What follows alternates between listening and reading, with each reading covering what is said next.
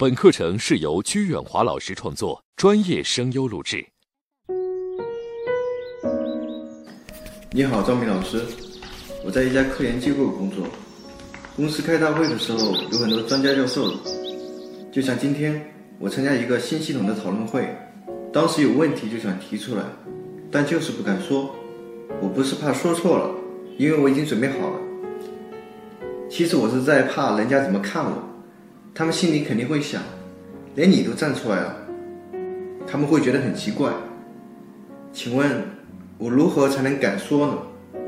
要勇敢的站出来吗？因为我总是说不出口。Sugars，你好，谢谢你的来信。一九五五年，一个叫所罗门·阿西的心理学家做了一个实验，他找来了八个人。给每个人发了 A、B 两张卡片，A 卡片上画有一条线，B 卡片上有三条长度不同的线，然后让他们判断 B 卡片上的三条线当中哪一条与 A 卡片上的那条线长度相同。实际上，这八个人当中呢，有七个都是所罗门·阿西事先安排好的工作人员，只有一个人是真正被测试的人。实验开始之后呢？所罗门·阿西故意让那七个人给出错误的答案，然后观察那一个被测试者的反应，结果发现呢，在不同人群当中多次实施这个实验之后，有百分之三十三的被测试者都屈从于其他人的错误答案，这就是被称为线段实验的经典社会心理学实验，而这个实验想要证明的心理学现象叫群体压力。它是指群体对其成员形成的约束力和影响力。群体压力一般通过群体规范来约束成员的行为。群体规范划定了一个个可以被接受和容忍的范围，可能是明文规定的，但大部分都是约定俗成的、非正式的。就像坐在公司研讨会里的你一样，尽管没有规定说不允许台下的成员发言。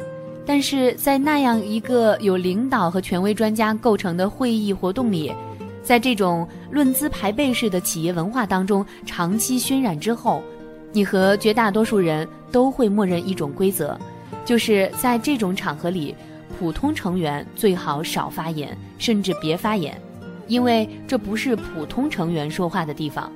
所以现在你能明白为什么会感到焦虑了吧？就像刚才那个线段实验当中被测试者是一样的，虽然他们跟随其他人做了错误的决定，但是做决定的时候，他们的内心的冲突是非常明显的。具体到你的问题，我觉得并不难解决。如果你的疑问非常重要，可以在散会之后找到某位教授单独请教。而且既然是研讨会，一般来说就有让大家公开讨论的环节。下次再参加这类会议，不妨事先先了解一下会议的流程。如果确实没有讨论的时间，那么你在一位专家发言结束之后再提问会更好。我是想说，如果你真的很想问一个有价值的问题，而且希望引起更多人重视的话，那么就一定要鼓起勇气去问，因为这事关科研成果，科学家就是用来讨论和提出不同意见的。这时。